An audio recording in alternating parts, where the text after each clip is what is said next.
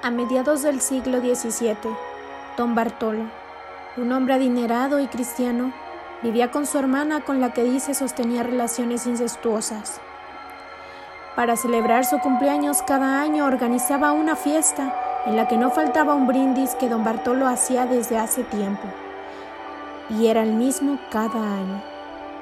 Brindo por la señora, mi hermana, por mi ánima y por el 20 de mayo de 1701 Pasó el tiempo, su fortuna crecía y su celebración era igual cada año, hasta llegar la sombría noche de aquel día que tanto mencionaba, 20 de mayo de 1701, justo en el momento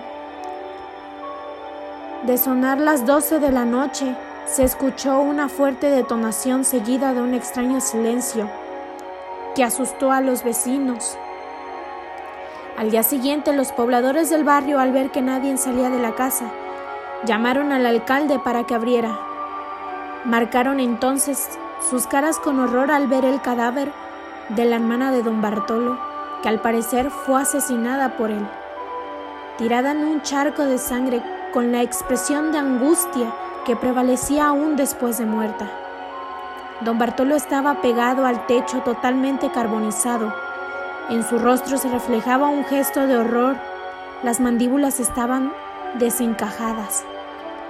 Llamaron de inmediato al sacerdote mientras revisaban la habitación en busca de alguna pista. Encontraron en el guardador ropa de don Bartolo un contrato, el cual era un pacto con el diablo. El hombre había cambiado su alma por gloria, riqueza, logradas a base de robos y negocios sucios. El plazo justo era medio siglo, y el cual ya cumplía esa fecha, tan mencionada por él. Sabiendo esto, el cura exorcistó el cuerpo sin vida, logrando soltarlo de ella.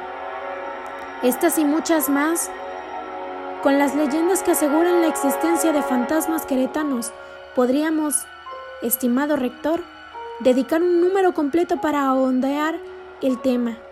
Creencias populares, fidedignas o mitos venales jamás se puede saber.